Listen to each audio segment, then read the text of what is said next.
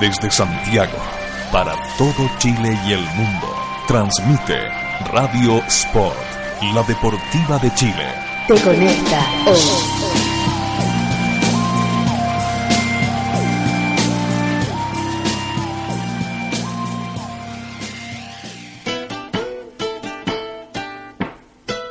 Porque la literatura y el deporte se unen. Aquí comienza Libros a la cancha. Desde este momento, Matías Claro te invita a descubrir lecturas, textos, historias y escritores en la voz de nuestros destacados invitados. Libros a la cancha, solo en Radio Sport, la deportiva de Chile. Te conecta hoy.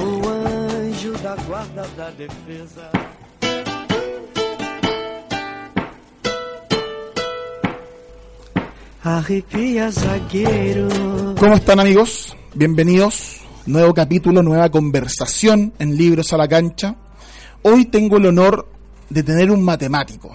Y vamos a hablar con este matemático de deporte y literatura, de filósofos, de, científicos, de geometría, de pelota de fútbol, de los 32 cascos, de lo, del estadio de Múnich. Vamos a hablar de todo eso. Vamos a hablar de, de Colo Colo y la U tal vez.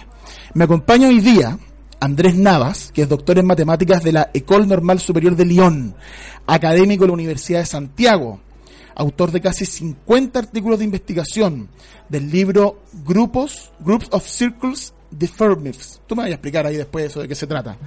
Eh, Andrés, bienvenido al libro La Cancha con tu libro Un viaje a las ideas, 33 historias matemáticas asombrosas. Hola, hola, ¿qué tal? Estoy feliz de estar por acá asombrosa la historia. Yo lo pasé muy, muy bien leyéndolo. Un libro muy entretenido. Eh, y que tiene su cuota de deporte, de literatura, de, de historia, de, de personaje histórico. Cuéntanos un poco de este libro. Mira, el libro es súper interesante cómo nació porque es casi por accidente. Yo eh, llegué a escribir sobre matemática en el mostrador, en el diario electrónico, y fue por accidente porque una vez escribí un informe para Conicit y como era una noticia importante, eso desde Conicit lo mandaron al mostrador. Entonces ahí eh, me quedé dando vueltas y el mostrador se atrevía a publicar matemáticas. Y me dijeron, bueno, dale, veamos cómo sale. Y, es simpático porque la primera columna tiene que ver con fútbol al tiro. que era una columna que yo, sabía tenía que, que, hacer algo pegajoso. Entonces, era una columna donde hablaba de geometría, de las cuestiones que uno aprende en el, colegio, los polígonos y todo y era basada sobre los hexágonos, que para nosotros los matemáticos y los geómetras son bien particulares, son figuras que aparecen mucho en la naturaleza en todas partes. Entonces ahí hacía alusión al hecho, y no sé si se han dado cuenta, que antiguamente las mallas de, los arcos eran cuadriculadas y ahora son hexagonales, y eso no es, no es, no es una cosa que, salga de la nada, la verdad es que tiene que ver con un teorema matemático súper profundo que los hexágonos permiten ahorrar cuerda. Y eso es lo que sabe la abeja, por eso que los, los paneles de la abeja son hexagonales. ¿Ese texto es Platón, Arquímedes? No, no, no, no, ese es eh, El triunfo de los hexágonos. Ah, perfecto. Que es un muy buen título. Porque después tú hablas de, de, de, la, de la pelota también. Claro, de la pelota.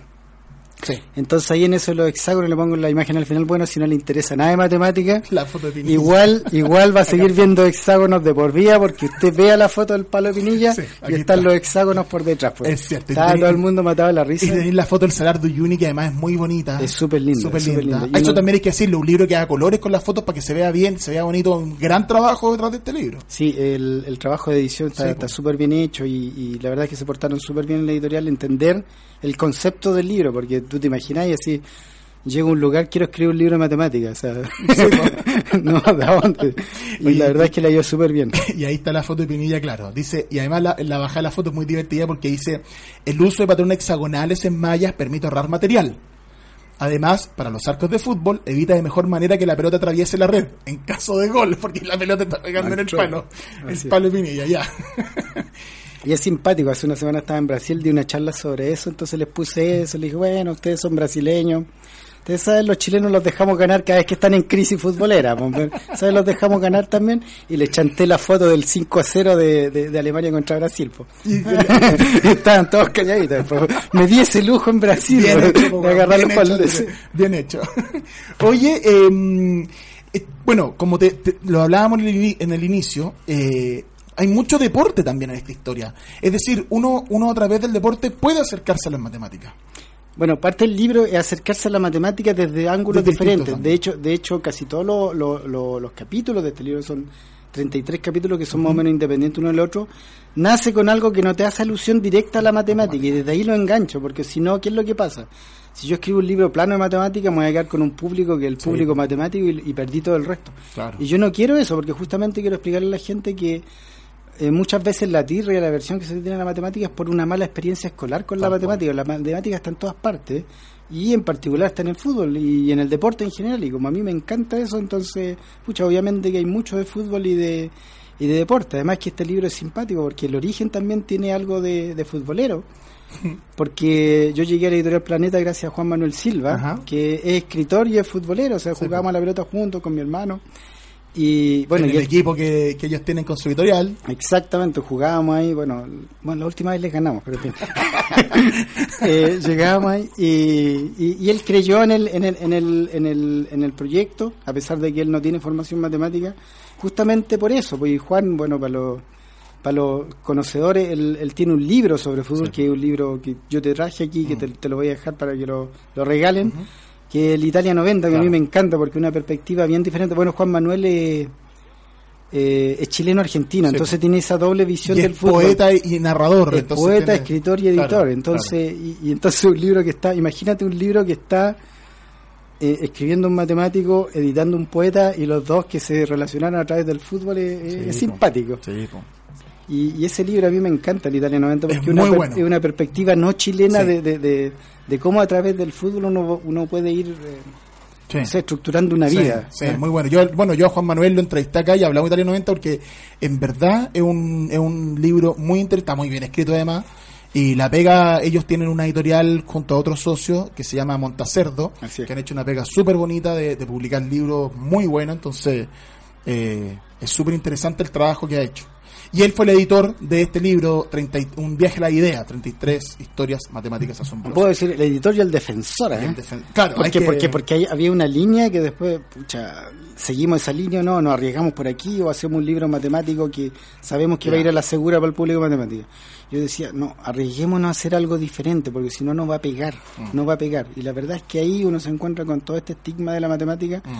pero ha funcionado súper bien, mm. o sea, dentro de los rankings de los libros más leídos, y la verdad es que... Y, uno podría con el prejuicio decir, oye, pero divulgación científica en Chile, qué sé yo, ha funcionado perfecto por lo que contabas tú, te enganchas la historia de la matemática a través de elementos cotidianos, por ejemplo, la que te mencionaba antes, Platón, Arquímedes y la cachaña, que se trata de la pelota, y abordar la pelota de fútbol desde el punto de vista matemático, tú partes hablando, partes la crónica del texto diciendo, difícilmente olvidaremos la Copa América del 2015. es decir, eh, uno dice, ¿cómo, ¿de qué se trata esto de matemática? Y habláis de recuerdos de el Condor Roja, del Pato Yáñez que se le tapan un gol el Gato Fernández en la final del 79. Entonces, vaya hablando de otra manera. Y en el caso de la pelota, cuéntanos cuál es el aspecto matemático de la pelota, que acá tú lo desarrolláis y es muy interesante. Claro, o sea, mira, eh, la pelota tal cual la conocemos, o, la conoció toda una generación, es la típica pelota de casco blanco y negro. Sí, que es, tan lindo, ¿no? Claro, pero es un objeto, un objeto, es un objeto geométrico súper bonito, de hecho se podría enseñar geometría a partir de una pelota. Y, para nosotros los matemáticos es archiconocido, pero en general para el, público no, y, a través de eso es un puente. O sea, ¿por qué, por ejemplo, la pelota tiene 32 cascos y no tiene 48? ¿Por qué no se hace al lote? ¿O por qué no se hizo esa pelota desde el inicio? Porque la pelota con que se jugó el Mundial desde el año desde el año 30 hasta el 66 eran diferentes. La pelota con que se jugó el Mundial de Chile, con la, crack, sí, la crack, que parecía una pelota de voleibol, una mm. cosa así, eran diferentes. ¿Y por qué ese modelo nace ahí? Bueno, una cosa de tecnología, cómo hacer las costuras. Mm. Pero, por ejemplo, cuando yo hablo de la pelota, bueno, la pelota, ¿qué es para un matemático? Un objeto geométrico que se llama un icosaedro truncado esférico. Es una pelota de fútbol. ¿ah? Y tiene 32 cascos porque, bueno, son 20 hexagonales y 12 pentagonales y eso nace un icosaedro, un, icosaedro que uno le corta las puntas y ahí lo voy explicando cómo se hace. Tú de hecho ponías una foto de cómo se vería la pelota extendida en un plano. Extendida en un plano, claro, para hay un molde que, uno a veces lo incluso lo podría construir en la escuela, en general se construye un icosaedro en la escuela. Pero nadie así, ¿por qué no hacen el icosaedro truncado? Los niños estarían felices haciendo la pelota. Haciendo la pelota, se maravillarían. Y ahí coloco una imagen que es de Leonardo da Vinci. Leonardo da Vinci en un libro de matemática, uno de los más lindos de la historia O sea, debe ser el más lindo, lo ilustró él. La divina, y sale un cuadro aquí La divina proporción, que tiene que ver con la razón de lo habla, sí. Exacto. Y, y, Da Vinci pintó una pelota, una pelota de fútbol perfecta, así la dibujó. Bueno, Da Vinci era un gran geómetra. Y, y, la verdad es que no es una cosa simplemente anecdótica, tiene que ver con conciencia del presente. Por ejemplo, hoy en día que estamos en la, en la era de la nanotecnología, todas estas estructuras geométricas aparecen en la estructura del grafeno y, de, y del y del fulereno, o sea, ahí aparece una molécula que, que tiene exactamente la misma forma de la pelota. Y que se, y se llama, y le dicen futboleno. El futboleno también se le llama, claro, porque tiene, es una, es una pelota de, de 32 carros, digamos. Y así están estructuradas las moléculas. La verdad que las moléculas se estructuran así porque estas son las formas geométricas únicas que mm. permiten hacer esa estructura. Mm. Te voy a contar una, una historia sobre esto, porque hace una semana fui eh, la, el Consejo de Innovación para la Ciencia en Chile lanzó una plataforma de, de divulgación que se llama Más Goles para Chile, que trataban de, subirse al carro de los triunfos de fútbol, entonces querían que la ciencia fuera igual. Más Goles para Chile, chuta, me tocó ahí criticarlos porque resulta que el logo de Más Goles para Chile se supone que es una pelota de fútbol, pero salen puros hexágonos. Ah, entonces yo, les dije al tiro, yo les dije al tiro, no solo la pelota no es así, hay una cosa que incluso más profunda, no se puede hacer una pelota así. No se puede llenar una pelota solo con hexágono, eso va en contradicción con la matemática del siglo XVII, con la matemática de Leonard Euler. La verdad que les costaba entenderme. Voy a escribir un artículo sobre eso. ¿Cómo puede ser? Y que tú también hay otro texto que tú hablas de los. Eh, déjame que. Acá está. Que es muy lindo este texto. Los cuasi cristales. Porque hablas de los.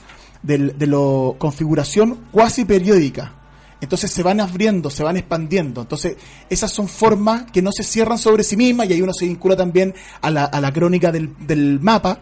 Exactamente. ¿Cachai? Entonces uno a través de esta historia se va saltando además, que tú lo explicas en el prólogo, cómo una se va tocando con otra y cómo uno va, ¿no es cierto?, relacionándose a otros conceptos matemáticos. Sí, mira, el libro está estructurado de tal manera que los 33 capítulos sean esencialmente independientes uno del otro. Obviamente se relacionan pero el libro se puede leer en desorden, se puede leer en cualquier orden. Si uno lo toma, lo abre en cualquier página, este, este, este capítulo me tincó, mm. leámoslo. Mm. Muy interesante eso, sí, sí. La, la, es, muy entretenido esa aplicación. Y tú además en este texto de la pelota, terminas hablando, hablas de Platón, hablas de Platón y de... yo creo que lo mejor ahí es el título, Platón, Arquímedes y la cachaña. claro. hablas de Platón y terminas vinculando a Platón a la pelota Telstar, que es el clásico de los clásicos en la pelota de fútbol, es la primera pelota blanco y negro, 32 cascos, que es de la del Mundial de México 70. Bueno, y tiene, tiene que ver un poco con la historia, porque eh, se llama Telstar por el satélite. El satélite había sido lanzado creo que dos años antes, y para los que son de otra generación se deben acordar, pero fue el primer, el primer Mundial que se transmitió vía satélite. O sea, hasta el año 66 para ver los partidos había que ir al cine y llegar a las grabaciones. Mi papá me cuenta eso, que iba al cine a ver no sé, por el Mundial de Inglaterra. Y bueno, el de 62 lo vio acá. Pero el de 70 se veía en directo, en directo y en colores. Entonces, y más encima, el mejor mundial de la historia, Pelé, esa, gran selección de Brasil. Y ahí todo converge. Y la pelota se llama Telstar porque el satélite era blanco y negro y tenía mm. una forma geométrica particular, se parecía un poco a la mm. pelota, le pusieron, la Telstar. Y tú vinculas entonces Platón, Telstar y Sócrates pero a Sócrates con el futbolista brasilero del Corinthians, de la famosa democracia corintiana, que yo voy a poner un link ahora en arroba libro a la cancha Twitter e Instagram, libro a la cancha en Facebook y libro a la cancha.cl, voy a poner un link sobre Sócrates porque la historia de él, hemos hablado de él en otra oportunidad, ¿eh? y es la verdad que una historia muy bonita porque él en dictadura en Brasil, eh, capitán estrella, hizo, fundó, desarrolló la democracia corintiana, que era un equipo de fútbol demócrata, tomaba la decisión entre todos. Exactamente. Claro, eh, claro, lo que pasa es que Platón y Arquímedes, porque tiene que ver con la, con la geometría de la, Grecia antigua, todas estas configuraciones geométricas, ellos ya las conocían. Claro. Entonces al final es un juego así. Platón, con qué? Platón era súper místico, entonces veía en estos objetos geométricos la, la, representación de la divinidad. Entonces decía, bueno, hoy en día ya se daría cuenta que estaba profundamente equivocado y a lo mejor si hubiese eh, si hubiese, eh, digamos, si le hubiese arreglado el panorama mental viendo un partido de fútbol y por qué no viendo a Sócrates. Yo me acuerdo que eso, viene una talla de familia, porque yo era chiquitito cuando el Mundial del 82. O sea, para mí el fútbol tiene una cosa familiar también. y, el fútbol tiene la cuestión que tú lo has excitado a través de los mundiales. Increíble cómo el mundial marca un periodo, ¿cachai? Y, y, no solo eso, para, para los que somos futboleros. Tú a veces tú eh, encontréis recuerdos en tu vida entre mundial y mundial. Entonces yo el 82, yo todavía me acuerdo de mi hermano llorando el 3-2 de, de, Brasil contra Italia, ¿ya? cuando Brasil queda eliminado, esa, esa, super selección. Yo era chiquitito, o sea, yo difícilmente me acuerdo de otras cosas que me pasaron, pero esa imagen la tengo grabada. Y en ese mundial mi hermano me decía, no, si en Brasil juegan Sócrates, Platón y Aristóteles. Entonces de ahí que me quedo dando vueltas, Sócrates, me agarraba para el huevo mi hermano, el día de hoy se acuerda. No, me decía, no, si antes jugaban, eh, no hay que jugar tostado. Sí. Me decía tostado, confitado y salado. Yo me la creía porque era cabrón chico. Igual divertido que te, después te mandaba al colegio y tú decías, no, yo soy confitado. para la pelota. Oye, a continuación de, la, de, esta, de este texto de la pelota de fútbol, viene otro también futbolero que se llama El Bayern de Múnich y la geometría de un estadio. Y a partir del estadio, el Olímpico de Múnich, tú cuentas eh, una historia súper interesante a partir de la, de la, de la, de la cobertura que tiene el estadio, ¿no? De la, de estas, tú la hablas, estas como especies de capas, ¿no? De, de, de, telas que tienen por encima, pero que tienen todo un cuento con la tensión, los objetos bidimensionales, y empiezas con todo esto. Cuéntanos un poquito porque la verdad es que es muy interesante, muy entretenido. Y, y esto de la, del jabón es precioso, además. vi el video muy bonito. La idea es genial. Mira, eh, bueno, hoy en día ya no estar sorprendiendo, porque la verdad es que la arquitectura de los estadios es, impresionante. Ahora, siempre la arquitectura va ligada con cosas de vanguardia en geometría. Entonces, el, estadio, el, Olímpico de Múnich es un ícono para la ciudad de Múnich. De hecho, el Bayern ya no juega y se cambió a otro. Al Allianz Arena. Exacto, pero, mm. pero el estadio olímpico, eh, eh, ahí se hacen conciertos y hay un paseo para ir a mirar la arquitectura, porque el año 72, que es cuando se inaugura para la Olimpiada de Múnich, era el estadio más moderno del mundo. Y la mm. verdad es que cuando sale la imagen de satélite, todo el mundo mira la cubierta con una, mm. con una forma extraña, súper vanguardista, con curvas hacia adentro, hacia afuera y se daban vueltas. Era, eh, era espectacular y era una época donde no existían los computadores. Entonces, ¿cómo, cómo hicieron esas cosas? Claro, hoy día, perdón, hoy día con los computadores todo se simula 3D y es más, se simula rápidamente, pero en esa época era imposible. Entonces, eh, la idea es que cuando tú sometes, eh, esto, esto es fácil explicarlo hoy en día porque estamos mucho más acostumbrados, sobre todo en Chile, a ver estructuras sometidas a tensión. Cuando tú sometes una estructura a tensión, adquiere una forma natural, la que le da la naturaleza, que tiende a ser muy armoniosa y la que, la que minimiza cierto gasto de material o cierto gasto de energía. Entonces, por ejemplo, si tú vas a las estaciones del metro, esas que no cerraron enteras y que tuvieron que hacerle escarpa después, tú ves esa estructura armoniosa, eso es simplemente someter una estructura a tensión. Y lo, y lo que pasó ahí fue la primera estructura de atención a gran escala. Entonces había que hacerle un molde. Entonces este tipo dice, bueno, ¿cómo le hago el molde si no en realidad no puedo hacer los cálculos, el computador no lo tengo? Dice, bueno, lo hago a pequeña escala y esto me lo reproducen las pompas de jabón. es, impresionante la creatividad para solucionar el problema. Entonces yo pongo los moldes de, de los bordes y meto una pompa una, detergente al detergente y me sale la pompa de jabón me sale la forma y después yo la replico a gran escala. Y fue así como se hizo el estadio es, es que es muy poética además la solución del problema. Con la con la con la textura del jabón y imitando verlo sacarle fotos seguramente antes de que además se disuelva. Exacto. ¿cachai? muy bonito. No es súper lindo y, la, y, y también te da cuenta de cómo se puede avanzar cuando cuando cuando arquitectos bueno cualquier cualquier línea digamos de desarrollo humano está en conexión con la ciencia porque esta, mm. estos eran experimentos que venían del siglo XIX se conocía la estructura física de las pompas de jabón la verdad es que eh, la matemática detrás de ella eh, es súper profunda digamos uno de los premios mm. más importantes de matemáticas se dio por entender este tipo de, mm. de superficie de estructuras bidimensionales y es interesante porque por ejemplo Chile eh, no sé si tú sabes, cuando, cuando fue el, los estadios bicentenarios también los cerraron, los terminaron de cerrar con esta estructura. Y, la gran mayoría de esa estructura la hizo una empresa peruana, porque en Chile está un poco atrasado en esa ah, tecnología. y la razón es que eh, esta persona que hizo el Olímpico de Múnich creó una escuela allá, mm. el CAR Otto, y tuvo un estudiante peruano en esos años, en los años 60 y 70, y él se llevó el conocimiento a Perú y desarrollaron toda una escuela. Y muchas de esas estructuras tensadas que nosotros tenemos en todas partes en Chile vienen de Perú. Eh, la importancia del conocimiento y la transmisión del conocimiento. Exactamente, claro. Y que eso me hace saltar entonces a otra pregunta, a otro tema que te quería comentar, que tú hay un texto acá donde defiendes con mucha pasión, eh, pasión que comparto, eh, la importancia de la divulgación, de la divulgación científica.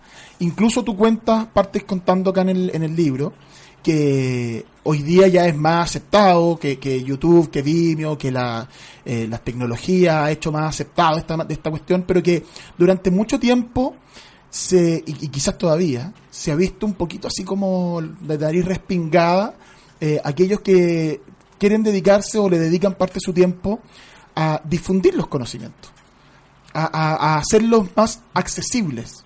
Eh, cuéntanos un poco de esta, de esta tarea, de esta vocación que tú tienes, que es de acercar las matemáticas a la gente. Eh, Claro, mira, yo, yo, yo soy profesor universitario, soy investigador en matemáticas, yo, mi profesión es ser científico, académico, pero para mí es algo no menor la divulgación científica porque eh, de alguna manera eh, sentimos que nosotros estamos haciendo una, un trabajo así en la frontera del conocimiento que es financiado muchas veces por el Estado, es decir, financiado con el impuesto de todas las personas y del cual la gente... Eh, no se entera realmente qué estamos haciendo, en qué, eh, en qué estamos pensando. Y, cuál es la utilidad exacta de lo que estamos haciendo. Y eso eh, no solo es importante hacerlo notar, incluso puede ser peligroso. O sea, eh, si nosotros nos mostramos la relevancia que tiene la ciencia en el mundo de hoy, la tecnología, lo importante que es la ciencia básica para la tecnología, porque muchas veces uno se queda con la, la cara visible de la ciencia en la tecnología, pero sin ciencia básica la tecnología rápidamente se muere, desaparece.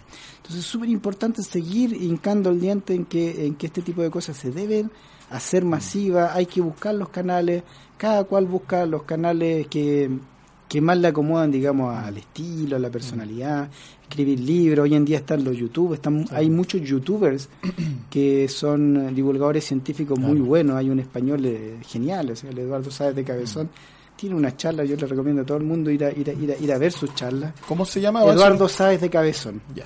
Tiene una en particular espectacular, se llama Las matemáticas son para siempre. 15 minutos, pero así geniales, geniales. Él, él es eh, muy humorístico en su charla. Ya.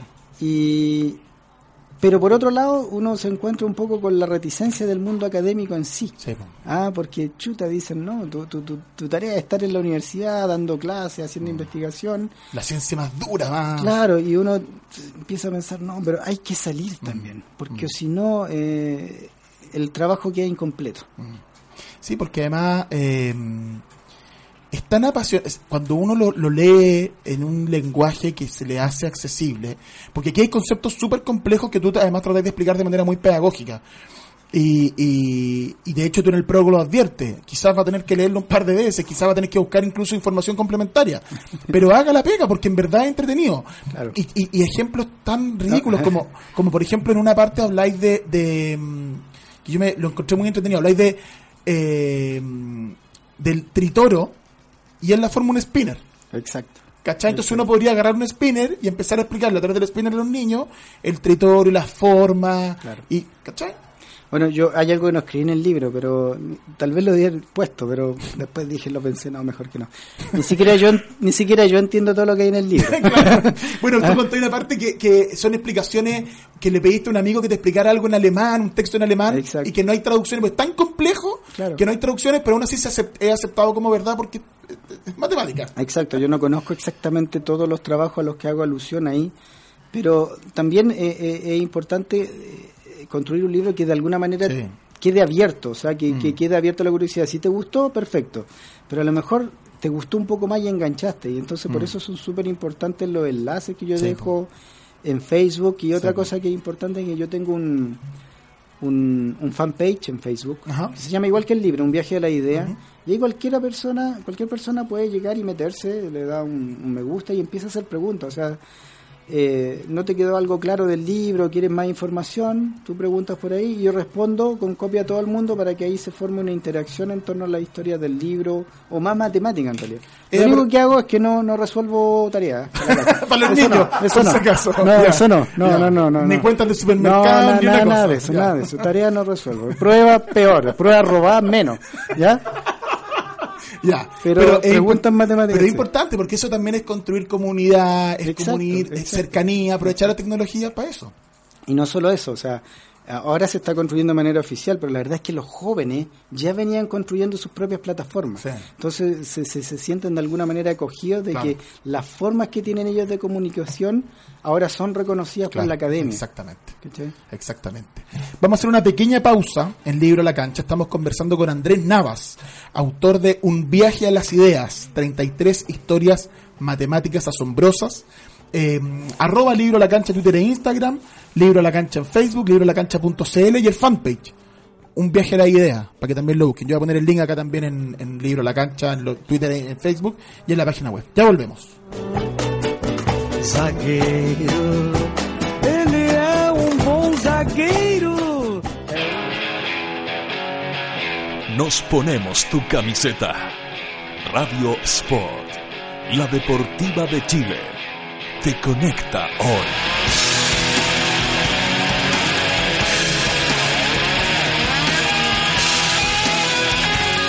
Te conecta hoy. El hacer ejercicio regularmente no solo mejora tu salud física, sino que además activa tu cerebro, aumenta tu capacidad de concentración y es el mejor estimulante para tener un buen ánimo durante todo el día. Radio Sport, por un Chile más sano.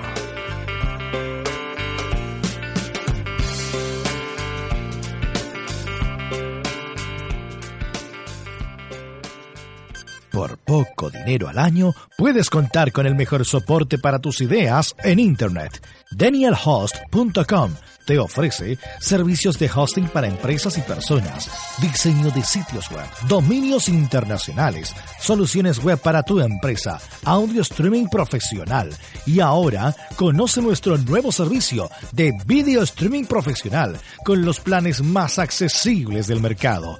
Contáctanos en www.danielhost.com. Síguenos también en Facebook y Twitter. ¿Para qué ser uno más? Únete a los mejores. Únete a danielhost.com.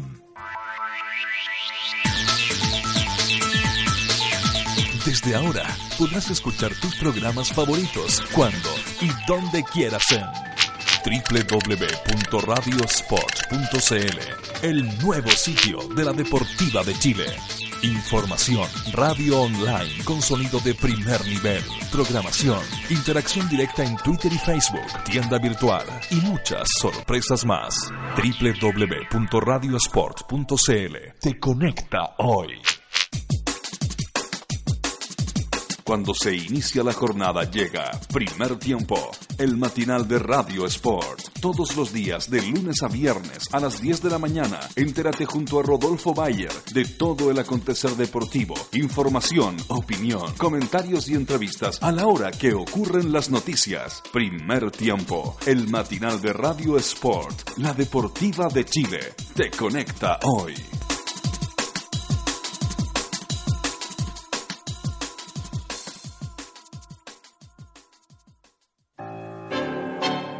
Buscando y buscando un lugar futbolero, hondero, canchero. Por fin dimos con el mejor. En la Uruguaya jugamos de local y no damos nunca por perdida una pelota. Para ti vieja hoy, para ti vieja. Acá somos titulares todos los viernes de 5 a 7 de la tarde en vivo desde la Uruguaya. En Nueva Casa estamos transmitiendo de uno de los lugares, si no el más futbolero de Chile, desde la Uruguaya aquí en Ñuñoa. Muchachos, ¿cómo? Cancheros.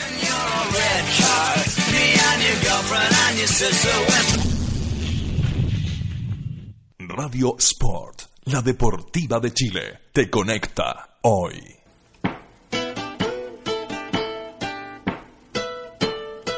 Estamos de vuelta. Arroba Libros a la Cancha, Twitter e Instagram, Libros a la Cancha en Facebook y librosalacancha.cl. Retomamos entonces la conversación con Andrés Navas, autor de Un viaje a las ideas, 33 historias matemáticas asombrosas. Y eh, estuvimos hablando en el primer bloque de los hexágonos, de la pelota de fútbol, de, del futboleno, de la Telstar, de Sócrates, de la, de la, del Olímpico de Múnich, eh, de la divulgación científica. Y nos quedan todavía algunas historias bien apasionantes que tienen que ver con matemática, con deporte, los anillos borromeos, que es la forma de, lo- de los anillos olímpicos, y en especial Harald Bohr, goleador olímpico. ¿Quién fue Harald Bohr? Bueno, Bohr, eh, mi máximo ídolo. ¿Ya? matemático y un gran matemático y un gran futbolista también. Esta historia me la contó un colega de la Facultad de Ciencias de la Chile, Gonzalo Robleo, que deberían invitarlo acá. Ya. Es una, es una máquina, es matemático también. Se sabe una cantidad de estadísticas del fútbol, de, de las alineaciones completas del Corelo, e hincha. Ya. Del Corelo al año 84, 85, 86, te los recita impresionante. Entonces, Un abrazo, entonces, saludos a Borincha Cobreloa, está- lo ha pasado mal últimamente, Lo han pasado mal, pero, pero, van a salir para arriba. Muy, muy, muy fiel. Y, y él me contó, bueno, mucha gente me contó historia, me contó la historia de Harald Bohr, yo no la conocía y la verdad es que es apasionante. O sea, un tipo que eh, militó, o sea, jugó profesionalmente en. Y, y llegó a la selección de Dinamarca, que una era, era la gran selección de Dinamarca hasta la Dinamarca. Hasta el 92. Hasta la del 92 que ganó la Copa Europea. Con así de- Michael Laudrup, con esa generación. Claro, de esa, esa generación rarísima, porque esa, esa, esa Dinamarca no había clasificado a la Eurocopa. No, po. Esa Claro. entró de rebote, los llamaron, estaban de vacaciones, porque el clasificador era Yugoslavia, pero como estaban en guerra, los llamaron a última hora, empezaron perdiendo, empataron, engancharon un partido y de repente fueron campeones. Pero esta eh, de esta generación del año 20 por ahí, llegaron a la Olimpiada, no había mundiales todavía, y este tipo fue vicecampeón en una, en una Olimpiada y, y estuvo en ese partido mítico que durante décadas fue el partido de la mayor goleada entre selecciones. Le ganaron 17-1 a Francia en la En las Olimpiadas de Londres 1908, Claro. 17-1 en semifinales. Pero no solo eso, o sea, no solo él era, era futbolista, él venía de una familia de, de futbolistas científicos. El papá de él creo que era físico, eh, fundó uno de los equipos de primera división hasta el día de hoy en Dinamarca y su hermano, eh, Niels Bohr, eh, premio Nobel de Física, Claro. él era arquero, claro, dicen que era medio malito, sí, pero en fin. Tiene un sobrino que fue patinador olímpico, entonces el, papá le inculcó desde, desde- desde chiquitito esta, esta doble afición. Y, y eso tiene que ver un poco con mi historia, porque yo también vengo de una familia de, de futboleros. O sea, mi papá era presidente de un club deportivo así de barrio. Yo más encima vivía en un barrio ahí frente al Estadio Nacional, entonces yo me iba a jugar, me iba a jugar todos los días. Era el patio de mi casa, así, la casa. atravesaba la calle y estaba ahí, tenía canchas, 15 canchas para mí. Y, y lo simpático es que ahora yo me acuerdo y pienso, ¿cuándo empecé a pensar en matemática de manera especial? Porque yo me demoré en eso. ¿Ya? Y era ahí porque eh, yo era el más chiquitito del equipo, entonces en general no me ponía, no me ponía en los últimos cinco minutos. Además que teníamos un equipazo así, entonces ya, los últimos cinco minutos, pagáis la camiseta y jugáis cinco minutos. El típico de barrio. Pero de- yo andaba en mi bicicleta roñosa y me paseaba por todos los por todas las canchas preguntando los resultados. Ya. Entonces yo era yo manejaba las estadísticas del equipo. Ya. pues, entonces, Ahí empezaron los números, digamos. Exactamente, de ahí me acuerdo, de verdad yo debo haber tenido alguna facilidad porque me acordaba de memoria así, y eran cuatro series infantiles y cuatro adultas, así. Eran hartos. Claro, en esa época, era la época gloriosa del Estadio Nacional, habían 15 canchas y yo Mm. me acuerdo, sábado y domingo de mañana a noche llenas las canchas y llenas de público. Mm. Yo la verdad es que nunca fui muy buena para la pelota, siempre fui lateral derecho, sie- siempre digo eso, siempre fui lateral, el lateral es el malito, ¿cierto? Bueno, hoy en día ya con el fútbol más dinámico no necesariamente.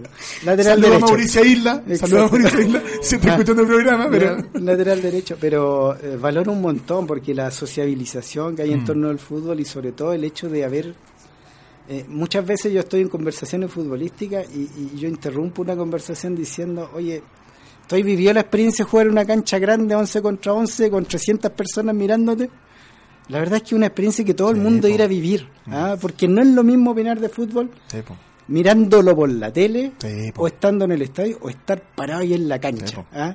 Te da una visión totalmente diferente sobre lo que es, sobre las relaciones de amistad, Mm. de disputa dentro de un equipo, con el DT. Y, uno, y uno tiene otra dimensión del fútbol que, que deja de tener si no vivió esa experiencia. Entonces la verdad es que la valoro enormemente. Y, y él es bien, fíjate que es bien bonito lo que tú contáis porque uno se puede hacer, como lo decíamos al principio, pues, increíble que uno, un, un Andrés Navas niño se acercó probablemente a los números, como decías tú, con las estadísticas, con los resultados de los partidos. Eh, y ese camino ha llevado a este libro, por ejemplo, Un viaje a la idea, y partió en una cancha de fútbol. O sea, ese, ese prejuicio de que el deporte y la cultura, el deporte y la ciencia incluso, están separados, no es verdad. se pueden encontrar en, como- en común. Es cuestión de ir a la, a la- a la cultura clásica, o sea, los griegos, la Olimpiada, la Olimpiada Claro. eran competencias donde había había competencia de alto nivel, habían debate filosófico Claro. en una Olimpiada. Habían eh, eh, obras de teatro. Exactamente. Entonces, las Olimpiadas tenían cultura, deporte, correr, la lucha y teatro y... Y de hecho nosotros en, en, en matemática, nosotros recogemos esa tradición, los, matemáticos fuimos pioneros, digamos, hace 29 años. Lo digo de manera institucional, yo soy presidente de la Sociedad de Matemáticas de Chile. Pero participé en las primeras versiones de la Olimpiada Nacional de Matemática. Nosotros hacemos una competencia de matemática todos los años. Es la Olimpiada de Matemática. El próximo año vamos a la versión número 30 de la Olimpiada. Y por, en- por ahí ha, habido- ha pasado generaciones de, de jóvenes, hoy en día muchos de ellos profesionales destacados, eh, recogiendo un poco el legado de, de- de- de la Grecia antigua, Claro. que para nosotros, los matemáticos, es algo muy, muy importante. Y también que uno no se pa- los conocimientos hoy día uno cree que todo está todo es nuevo, que todo es rápido y al final todos estos procesos son trabajos de mucha gente atrás, de cientos de años, un, un problema que se planteó hace 300 años atrás se resuelve hoy día y se corrige y se va a corregir en tantos años más, un trabajo continuo además. Lo- como tú dices, hay una cuestión bien bonita además que tiene que ver un poco con, con lo ego incluso, de que eh, muchas los, los nombres de los teoremas, los, los- los dos nombres de las personas. Entonces el que lo planteó, el que lo resolvió, o el que al- o la respuesta se llegó en, en trabajo en conjunto. Entonces hay también una pega ahí en comunidad, pues como decías tú antes. Exactamente, claro. eh, la ciencia tiende a, pre- a premiar individualmente, pero Sí. la ciencia no es un trabajo individual, es un trabajo colectivo como sociedad. Entonces las ideas están dando vueltas, están dando vueltas y de repente yo siempre digo, eh, aparece el lauchero, el que mete el gol, el nomás. que mete el gol. Ah, pero por ejemplo, bueno, bueno. te- te lo puedo decir así, Einstein fue un lauchero, un tipo brillante. Nadie te puede decir, nadie te puede negar que Messi, que Ronaldo, que todos son, son brillantes. Pero es porque había un equipo por detrás, pues. Sí. ¿ah? Y sin ese equipo no, no, no, no se hubieran dado las cosas. Digamos, estaba todo dando vuelta en ese momento para que apareciera la teoría de la relatividad. Por ejemplo, la matemática estaba hecha y había sido hecha- hecha hace poco, que es toda la, la geometría no euclidiana, que él aprovecha de manera genial.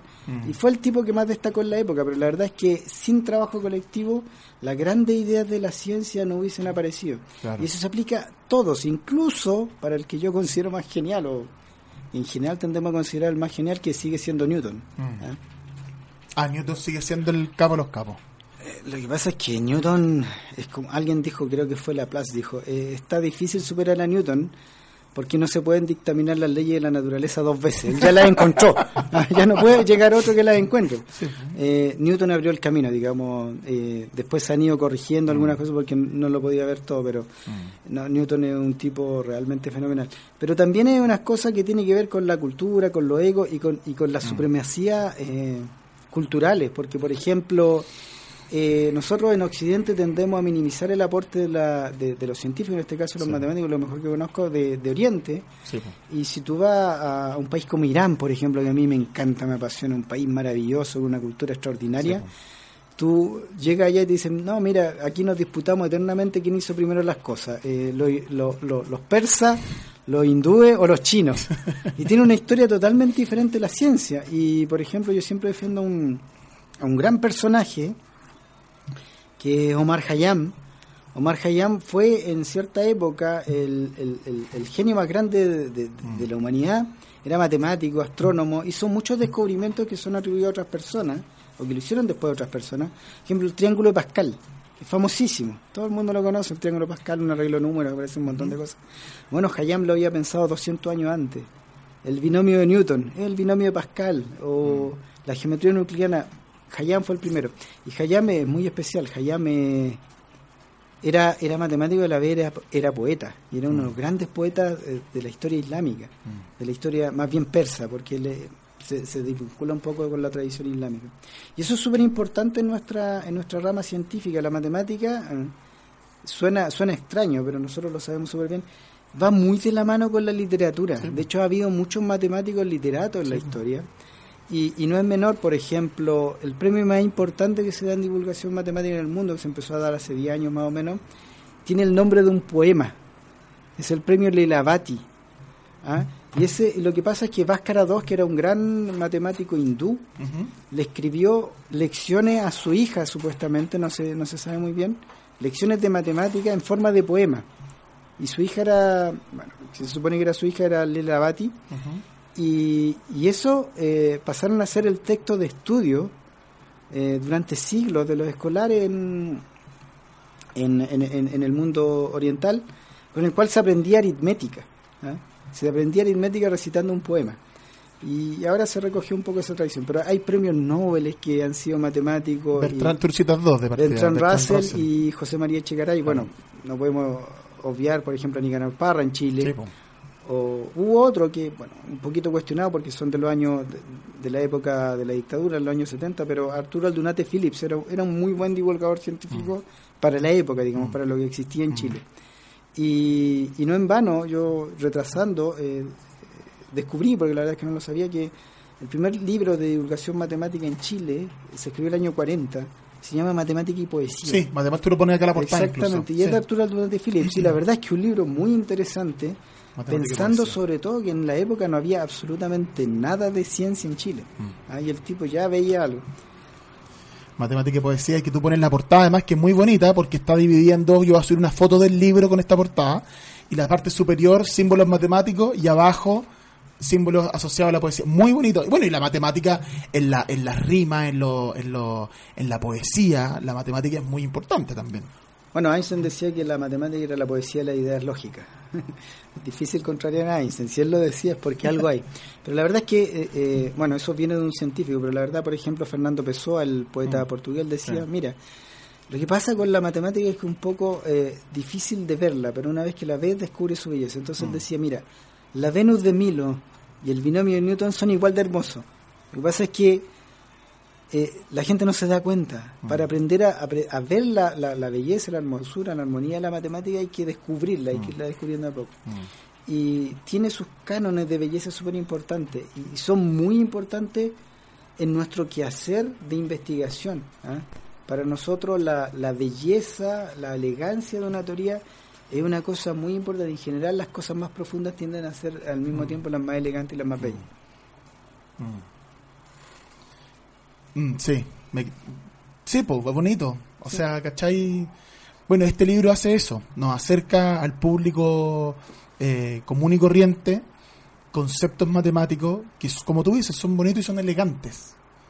Eh, lo de los fractales, por ejemplo, a mí eh, los fractales que están bonitos y tú lo cuentas a partir de Pixar Claro. a la historia del oso. Entonces también es acercarnos a un una cuestión súper contingente, súper contemporánea, como ese Oscar que se ganó Historia de un oso, y lo vinculas con Pixar y terminas hablando de los fractales. Mira, eh, eh, eh, te voy a contar, esa, esa columna se la escribí a mi hijo. Porque mi hijo siempre me decía, ¿puedes escribir algo sobre Pixar? Porque yo le había contado, porque a él le encanta la película de Pixar y habíamos ido a ver intensamente, que a mí me encanta. Buena. Entonces yo le conté, ¿sabes cómo hacen estas películas? Las hacen con computación gráfica y esto fue una revolución en la época. Sí, y ocupa mucha matemática y importante de nuevo la divulgación, porque Mandelbrot, que es un gran divulgador de los fractales, escribió un libro y ese libro lo vio, lo leyó un programador de esto, lo vio y dijo, oye, pero estas ideas me sirven y, y transformó sus formas de, de animación, vio el resultado y al otro día partió a patentar la empresa. Y así como nace Pixar, eh, todo, toda la animación gráfica nace a partir de argument de programación fractalizada, Mm. ¿ah? a partir de ideas, aplicación de ideas fractales en la computación gráfica. Y cuando uno ve las películas está viendo puros fractales Sí, así Sí, eh, De color y cuestiones son fractales. pero- y estos tipos han depurado la técnica y todo, pero y, y la verdad es que más allá de eso la- la columna la tenía dando vuelta mucho tiempo y el día que ganó la historia de un oso el, el Oscar yo estaba súper emocionado esa, esa, esa columna la escribí en dos horas en la noche así lo ganó y dije ya este es el momento de lanzarla Este el empujón. y, y fue fue un éxito, o sea, la mandé al otro día al mostrador y me la publicaron al tiro. Y ahí hago el, el enlace, ahí, ahí se vuelve más cercano el asunto, Mm. ¿cierto? Y el enlace con los fractales, con la historia de un oso, con nuestra historia. Y la verdad es que fue, fue una de las de los boom que, que tuve Sí, en- porque- en el mostrador. en, la- en- en términos de pedagogía, aterrizar ideas complejas es una ciencia. Es difícil. Entonces hay que tener un manejo importante de los conocimientos, pero además la capacidad de explicarlo de la manera más sencilla posible. Entonces, eh, en ese caso, claro, la historia de un oso a lo mejor te dio un empujón y te permitió aterrizar la idea, pero, pero acá el libro está lleno de eso y funciona muy bien y tiene otro elemento además, que a mí que se vincula con la literatura, con los libros, que es eh, esta relación que tú hablaste. Por ejemplo, citamos a Bertrand Russell y, otros autores que van apareciendo a lo largo del libro. Por ejemplo, tú hablas de Rodrigo Lira para hablar de la topología y te acuerdas de la topología del pobre topo. Claro. De Rodrigo Lira, un poeta eh, mítico, famoso. Eh, y eso es a partir de reflexiones sobre una mesa coja. Y eso nos lleva incluso a Rodrigo Lira. Entonces, es muy interesante cómo eh, va saltando de tema en tema y se va vinculando. Bueno, esa es, esa es la idea en general del libro. O sea, como te decía, si hubiese dicho un libro de matemáticas seco, la verdad es que no es, no es un gran aporte. Eso, esos libros ya existen. ¿eh? Pero un libro que te vincule con otra, con otra actividad humana, digamos. Al final de cuentas, la ciencia y la matemática se incluye una actividad humana y los seres humanos somos multifacéticos, entonces no nos podemos quedar en una sola cosa. Y otra cosa que en esto sí yo, yo tengo cierto orgullo, digamos, que, que una apuesta bien personal es, haber hecho un libro bien chileno. Mm, e, e, eso a mí me parecía súper importante, porque muchos libros, incluso que se escriben en Chile de divulgación científica, son libros que perfectamente se, se pudieron haber escrito en el primer mundo. Mm. No te dan ese enganche mm. personal, digamos, emocional que te da cuando tú lees algo donde ves historias de matemáticos chilenos o tratas de aterrizar hacia los chilenos, cuando tú hablabas de la, de la pelota de fútbol, obviamente voy a hablar de la Copa América, ¿ah? o cuando eh, contaba otro tipo de historias, incluso el título, mira, el 33 no tiene nada de místico, el 33, y fue, un chiste, digamos, un día me, me preguntó un colega, eh, ¿cuándo voy a terminar de escribir el libro? Le dije, así en broma, cuando tenga 33 capítulos. 33 mineros, 33 capítulos. Es un buen número para cerrarlo. 33, ok. Y así nació el 33. No tiene nada de, de, de, místico. Mucha gente me pregunta, no, pero esto representa la divinidad. No, no, no. Este libro es chileno. Tiene una anécdota muy divertida a propósito de, también de literatura y un libro infantil que todos conocemos en, una crónica, en un texto que se llama una columna que se llama Curiosamente Matemático, tú dices, se cuenta que la reina Victoria de Inglaterra quedó tan maravillada al leer Alicia en el País de las Maravillas que dirigió una nota al autor pidiéndole que le enviara su próxima obra. Entonces su sorpresa fue mayúscula cuando recibió una copia del Tratado Elemental sobre Determinantes. Y es que Lewis Carroll era el seudónimo de Charles Ludwig Dodson, Johnson, quien además de ser escritor, fotógrafo y reverendo en la iglesia anglicana, era un destacado matemático. Exactamente. La reina pensó que iba a revisar la segunda parte de Alicia y terminó leyendo un tratado de matemáticas. Claro, era su próximo libro, pues él, tenía un sentido del humor especial. De joven me pidió el próximo libro, le, mando, le mando, el próximo le mando mi libro de determinante a ver si se pone a hacer cálculo. Y la princesa, la reina pensó que le estaban agarrando mal chulete. No, era fue su próximo libro. Sí, la verdad es que eh, es interesante porque no es un detalle del todo bien conocido, pero... Eh, eh, Alicia en el País de las Maravillas tiene mucha matemática. Claro, Tiene mucha. Los juegos de lógica, bueno, eh, este, este tipo, Dodson, o sea, Lewis Carroll, era, era algebrista, era lógico. El gato, el gato eh, tiene unos juegos de palabras súper especiales. Exacto, los juegos de palabras, el juego en la mesa del té, los diálogos que sin sentido, son mm. súper matemáticos.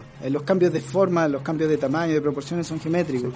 Entonces, la verdad es que mirarlo con, con esos ojos, ese libro, te cambia un poquito la perspectiva. Mm. Pero es, un libro, bueno, ¿para qué lo vamos a decir? Es un libro apasionante. Claro.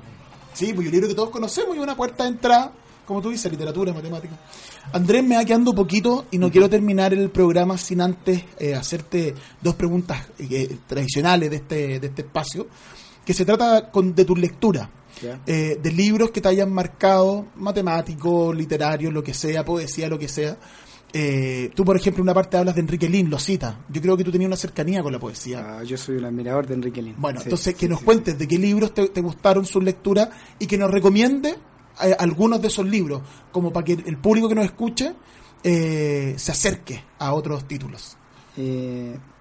ya, mira, mi poeta de cabecera es Enrique Lin. Yo creo que Enrique Lin era creo que eh, eh, por qué no es tan conocido es porque eh, es un poeta tal vez demasiado inteligente. es extraordinariamente lúcido y un poeta extraordinariamente honesto también intelectualmente. Entonces, poeta que nunca se permitió eh, algo que no lo satisfaciera del todo. Y la verdad es que es profundísimo. Incluso ocupo algunas frases de Enrique Lin que a mí me gustan mucho. Eh, al final, cuando hablo del epílogo, que para mí es muy importante en el libro, Sí. porque trato de, de hacer como un cierre del libro, porque Sí. son 33 historias de, eh, desparramadas y después trato de cerrarlo, se da cuenta que la matemática no era lo que pensaba, la matemática es otra cosa, y era para tratar de explicarle lo que es la matemática. Y la verdad es que es un poco ambicioso, porque nadie te puede explicar lo que es la matemática, porque incluso si tú entras a Wikipedia hay una página de discusión que es la matemática, algo, algo rarísimo. Y ahí hay una tremenda pelea porque nadie te puede definir lo que es la matemática. Y ahí trato de hacer una, una discusión sobre el tema y abro con dos frases. Una es de un gran matemático, para muchos el más grande matemático del siglo XX, Grothendieck, que tiene una historia apasionante en sí. Y Grothendieck dice, la matemática consiste en sacar conceptos de la oscuridad. O sea, aquello que todavía no puedes transformar en lenguaje, pero que anda dando vueltas y lo tienes que aterrizar de alguna manera. Y Grothendieck era un especialista en eso. O sea, él creó lenguaje y cuando tú creas el lenguaje de alguna manera abre nuevos portales para el pensamiento. Y lo remato, lo comparo a una frase que dice Enrique Lin en, el, en este poema que para mí es extraordinario. O sea, este poema yo me lo autorrecito muchas veces. Yo ando en bicicleta así para darme ánimo, así para mí este es el rock and roll puro, porque escribí de la musiquilla de las pobres esferas, que es extraordinario. Eh, ¿Por qué la oscuridad? Dice, de la palabra que se ajusta al abismo surge un poco de oscura inteligencia. No deja de ser verdad. Eso es exactamente. Muchas veces yo no puedo, no puedo transmitir algo que anda dando vuelta en mi cabeza, pero Mm. encontrar la palabra, encontrar la forma de, de conceptualizarlo eh, es en parte la esencia de la matemática. Eh, pero la verdad es que Lina a mí, Lina es un, es es poeta que me Mm. alimenta personalmente. No solo esto, cuando leo La pieza oscura Mm. y cuando veo su historia también tan ninguneado Sí, a través po. de la historia de Sí, po. Chile, ninguneado por Alón, eh, eh, es bien impresionante. Y de, y de Lin, ¿qué libros tú nos recomendarías para acercarnos? Aquellos, yo lo leo, pero aquellos que no lo han leído, ¿qué libros tú le recomendarías y le dirías, parte aquí? Bueno, Lina es un poeta, ¿eh? entonces... O bueno, o, o que, tal, claro. vez, tal vez la poesía un poco dura leerla en formato de libro, pero es que yo no entiendo cómo en la, en la escuela no se lee eh, el porque escribí, Mm. o la pieza oscura. Mm, La pieza oscura es un monumento de poema de principio a fin. Y de hecho yo voy a ser un poquito pretencioso, ¿ah? pero a mí me gusta eh, el final de mi libro, y mucha gente me lo, me lo ha dicho, o sea, que... que, que y yo lo estaba, después yo lo empecé a releer, a releer y decía, esto, esto me suena a algo, me suena, bueno, obviamente yo estoy acostumbrado a cierto ritmo, decía, esto se parece al final de la pieza oscura, tiene ese ritmo, la pieza oscura cuando habla, eh, cuando dice, eh, en el contrasentido la amanecida del reloj, cuando los niños habían tenido su primera relación sexual y vuelve, vuelven a, la, a entrar en, en el tiempo como en aguas mansas, y uno empieza a darse vuelta, es como un ritmo, a- a- como en un vórtice, ¿cierto? Un ritmo vertiginoso. Y después yo leía mi, mi, mi final del libro y dije, tiene algo de eso, me, sa- me salió así camuflado el Enrique Lin por detrás, así cuando termino así.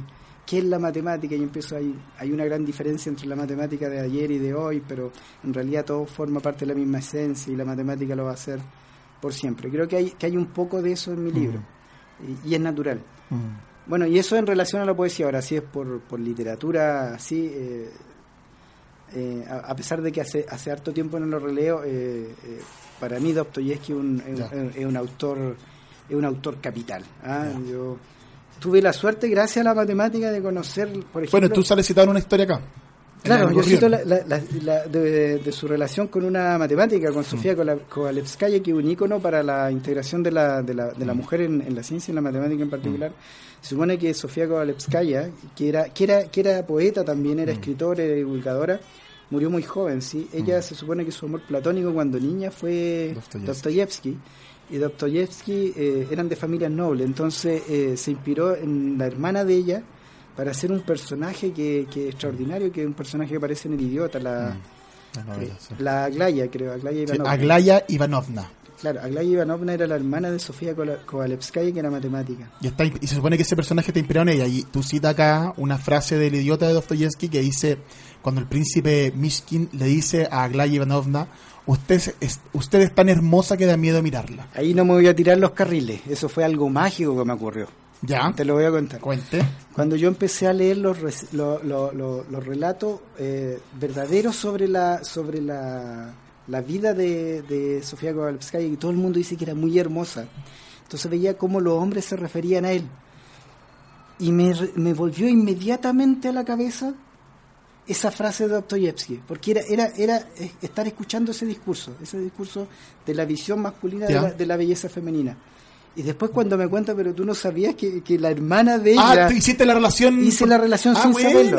Y la hermana de ella era, yo me quedé así perplejo, así, porque era, me hizo mucho más sentido incluso el, el, el relato de Dostoyevsky Ah. cuando el príncipe idiota le dice, usted es tan hermosa, Te da miedo mirarla. que da miedo mirarla que una, que, que, que una imagen, una, un- una cosa que reaparece mucho en la, en, la, en, la, en, la, en la literatura y en las canciones. Por ejemplo, si tú escuchas a Joan Manuel Serrat, el Mediterráneo, dice, esa mujer que se conoce y se teme. ¿ah? Eso es, está, en el, está en el imaginario masculino sobre, sobre la mujer, digamos.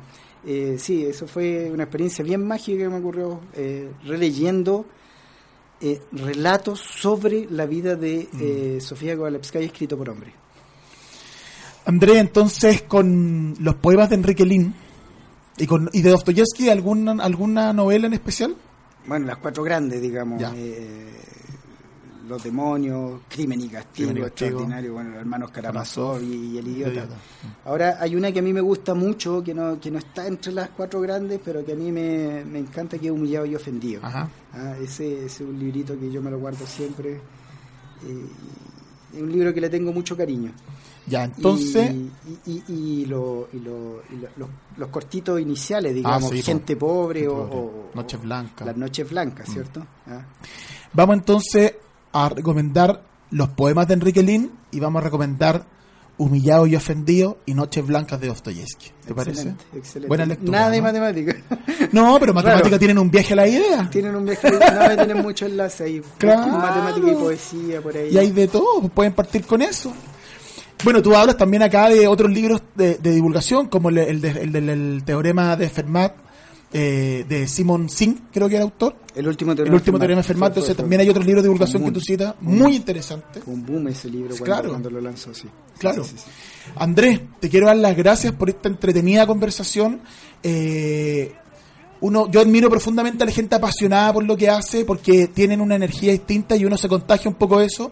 Entonces te doy las gracias por haberle dedicado tu tiempo a un libro como este, porque aquellos que no sabemos de matemática, aprendemos más, nos acercamos y podemos tener una pequeña puerta a ese mundo, eh, como tú dices, elegante y hermoso de las matemáticas, y también una pequeña puerta a tu pasión, que es eh, la matemática, la divulgación, el conocimiento, Claro. el deporte, el fútbol. Muchas gracias Andrés por haber venido entonces al libro La Cancha. Gracias a ustedes por la invitación. Feliz con la conversación.